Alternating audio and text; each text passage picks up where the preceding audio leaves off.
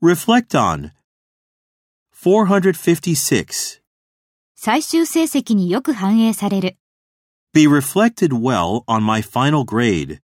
Be reflected well on my final grade.